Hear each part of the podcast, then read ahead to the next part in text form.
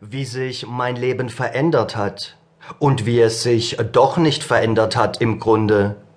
Wenn ich jetzt zurückdenke und die Zeiten mir zurückrufe, da ich noch inmitten der Hundeschaft lebte, teilnahm an allem, was sie bekümmert, ein Hund unter Hunden, finde ich bei näherem Zusehen doch, dass hier seit jeher etwas nicht stimmte, eine kleine Bruchstelle vorhanden war, ein leichtes Unbehagen inmitten der ehrwürdigsten volklichen Veranstaltungen mich befiel, ja manchmal selbst im vertrauten Kreise, nein, nicht manchmal, sondern sehr oft, der bloße Anblick eines mir lieben Mithundes, der bloße Anblick, irgendwie neu gesehen, mich verlegen, erschrocken, hilflos, ja mich verzweifelt machte.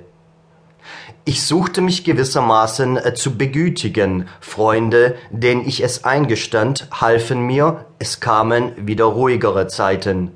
Zeiten, in denen zwar jene Überraschungen nicht fehlten, aber gleichmütiger aufgenommen, gleichmütiger ins Leben eingefügt wurden vielleicht traurig und müde machten, aber im Übrigen mich bestehen ließen als einen zwar ein wenig kalten, zurückhaltenden, ängstlichen, rechnerischen, aber alles in allem genommen doch regelrechten Hund.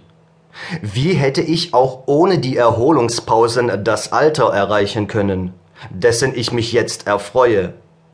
Wie hätte ich mich durchdringen können zu der Ruhe, mit der ich die Schrecken meiner Jugend betrachte und die Schrecken des Alters ertrage? Wie hätte ich dazu kommen können, die Folgerungen aus meiner, wie ich zugebe, unglücklichen oder, um es vorsichtiger auszudrücken, nicht sehr glücklichen Anlage zu ziehen und fast völlig ihnen entsprechend zu leben? Zurückgezogen, einsam, nur mit meinen hoffnungslosen, aber mir unentbehrlichen kleinen Untersuchungen beschäftigt. So lebe ich.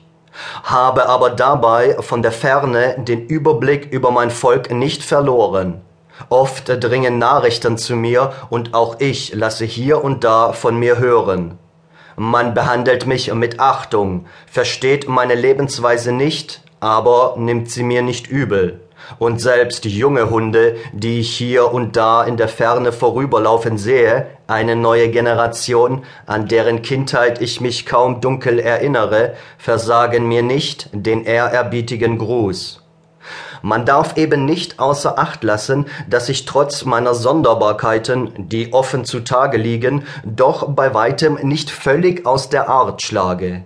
Es ist ja, wenn ich's bedenke, und dies zu tun habe ich Zeit und Lust und Fähigkeit, mit der Hundeschaft überhaupt wunderbar bestellt.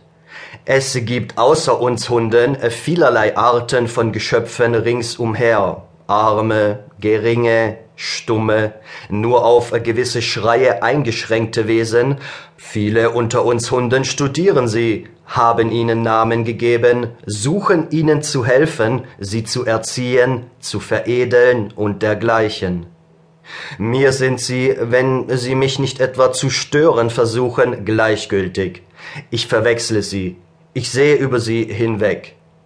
Eines aber ist zu auffallend, als dass es mir hätte entgehen können, wie wenig sie nämlich mit uns Hunden verglichen zusammenhalten, wie fremd und stumm und mit einer gewissen Feindseligkeit sie aneinander vorübergehen, wie nur das gemeinste Interesse sie ein wenig äußerlich verbinden kann und äh, wie selbst aus diesem Interesse oft noch Hass und Streit entsteht.